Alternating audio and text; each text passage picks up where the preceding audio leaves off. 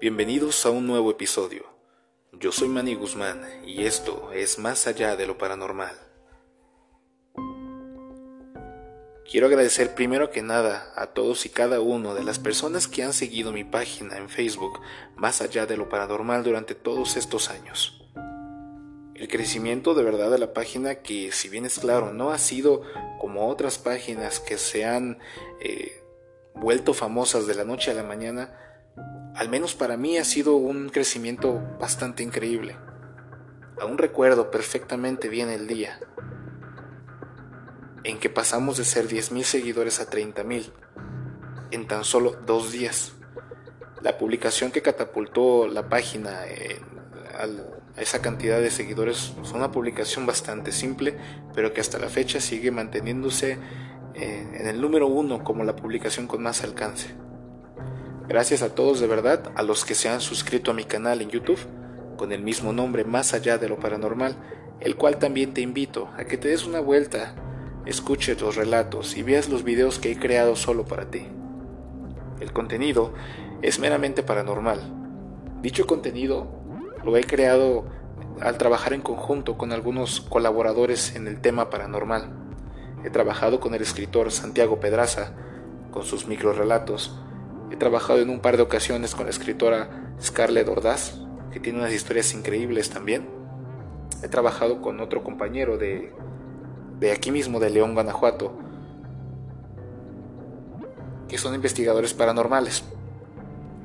Gracias de verdad por todo esto y respondiendo a algunas preguntas de unos seguidores que me han preguntado por qué el interés en el tema paranormal.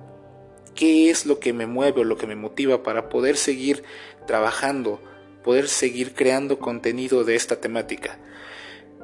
Pues como siempre lo he dicho, todos tenemos una razón para un gusto en particular. Tal vez el mío, a diferencia de muchos de ustedes que me están escuchando, la motivación haya sido distinta. Quizás una película que viste en tu infancia, quizás un libro que leíste, quizás algo te asustó de pequeño.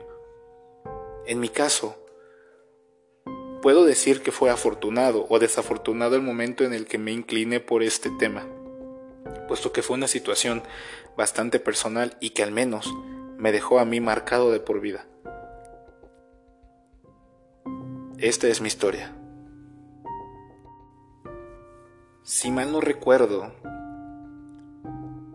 esta situación que me sucedió fue aproximadamente cuando yo tenía la edad de 8 o 9 años. Por lo general soy una persona que tiene ciertas costumbres al momento de dormir, como todos. Quiero pensar que todos tenemos eh, ciertas manías al momento de dormir. Pues bien, la mía es cada noche Procuro dormir viendo hacia la pared, no importa en qué lugar me encuentre. O si la cama se encuentra en ciertas posiciones del cuarto, siempre trato de dormir viendo hacia la pared. Cuando yo era niño, en mi habitación, mi cama yo la tenía situada justamente al lado de la pared, pegada totalmente a la pared. Entonces, era mi costumbre dormir todas las noches volteado viendo el muro.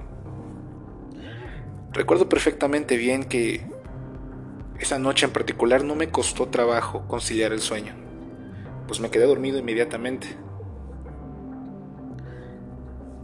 De verdad, no logro recordar la hora exacta en la que sucedió lo que estoy a punto de contarles, pero quiero pensar que ya era muy entrada la noche. Ustedes saben perfectamente bien que cuando duermes en alguna cama, y estamos hablando de camas de hace varios años, actualmente yo tengo 33 años, esto me pasó a los 8 años. En aquel entonces las camas no tenían el sistema tan cómodo como el que tienen el día de hoy. Me refiero a los resortes independientes, que todos nosotros sabemos al respecto de, de esto. Entonces, Recuerdo perfectamente bien que mi cama era del tipo de camas que en el punto en el que te situaras, el movimiento y el sonido era inevitable. Podía poner un vaso en la cama y al sentarme del otro lado de la cama este vaso se iba a caer indiscutiblemente, pues los resortes estaban situados, digamos, de una manera equitativa por todos lados. ¿Por qué les estoy platicando el sistema que tenía la cama en la que yo dormía? Porque esto tiene mucho que ver con la situación que me aconteció esa noche, cuando tenía tan solo 8 años. Pues, por alguna extraña razón, en alguna etapa de mi sueño, que quiero pensar que no estaba profundamente dormido, pues recuerdo perfectamente bien lo que escuché. Tuve la sensación de que alguien se sentaba en mi cama, en la orilla de la cama. Como mencioné antes, yo siempre trataba de dormir volteando hacia la pared. Esa noche el sonido me, me alarmó un poco, pues tenía el oído pegado totalmente, o la oreja, perdón, totalmente pegada en la cama. Y al sentir yo este bulto o esta presencia de algo que se sentó en mi cama, inmediatamente abrí los ojos. Lo único que tenía enfrente era el muro. Mi cabeza dio muchas vueltas en ese momento. Pensé que quizás se trataba de algunas de mis hermanas. Pensé que se trataría tal vez de mi madre. Pero algo dentro de mi cabeza me daba la, la impresión de que no era ninguna de ellas. La situación se tornó un poco más inquietante en el momento en que, con los ojos abiertos, me hice la idea de querer voltear hacia atrás para poder ver qué era lo que estaba sentado en mi cama. Yo creo que si fueron 10 segundos en lo que tomé esa, decisión fueron pocos. A mí se me hizo eterno el tiempo en el que estaba esperando a ver si podía voltear a, a ver qué era lo que se había sentado en mi cama. En el momento que decido por fin voltear y descubrir qué era eso que se había situado en la orilla de la cama, así como el bulto se sentó sobre la cama, en ese mismo instante se levantó, los resortes regresaron a su posición original y solo pude escuchar dos pequeños pies descalzos corriendo fuera de mi habitación. En ese instante volteé instintivamente y por obvias razones no vi absolutamente nada. Lo único que recuerdo es que la puerta de mi habitación estaba abierta y todo estaba oscuro. El primer pensamiento que llegó a mi mente fue el hecho de que tal vez había sido alguna de mis hermanas, puesto que mis hermanas son más pequeñas que yo. Mi primera acción fue levantarme inmediatamente, encender la luz y tomar un bat de béisbol que tenía debajo de mi cama.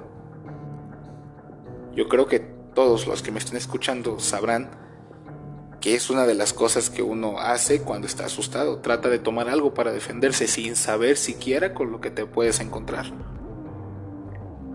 Tomé mi bat, revisé la casa de esquina a esquina. No encontré absolutamente nada. Mis hermanas se encontraban plácidamente dormidas en su habitación.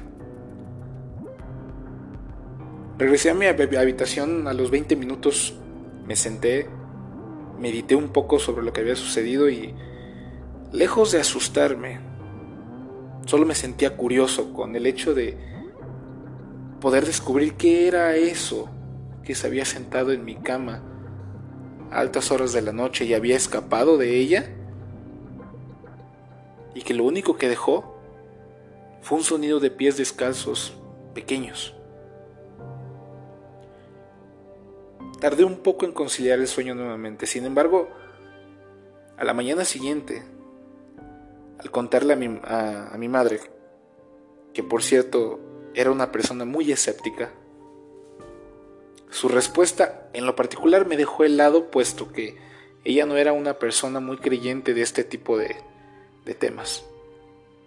Lo único que recuerdo que me dijo fue que probablemente había sido el espíritu de mi abuelo que había ido a visitarme y ver que me encontrara bien. Pero algo no cuadraba dentro de mi cabeza. No cuadraba el hecho de que yo había escuchado unos pies pequeños, unos pies de niño. Que lo que sea que hubiera estado dentro de mi habitación en ese momento no era definitivamente mi abuelo. Y que había escapado de mi habitación y no sé cuánto tiempo había estado observándome. Y mientras yo revisaba la casa, yo nunca supe si seguía en algún punto observándome.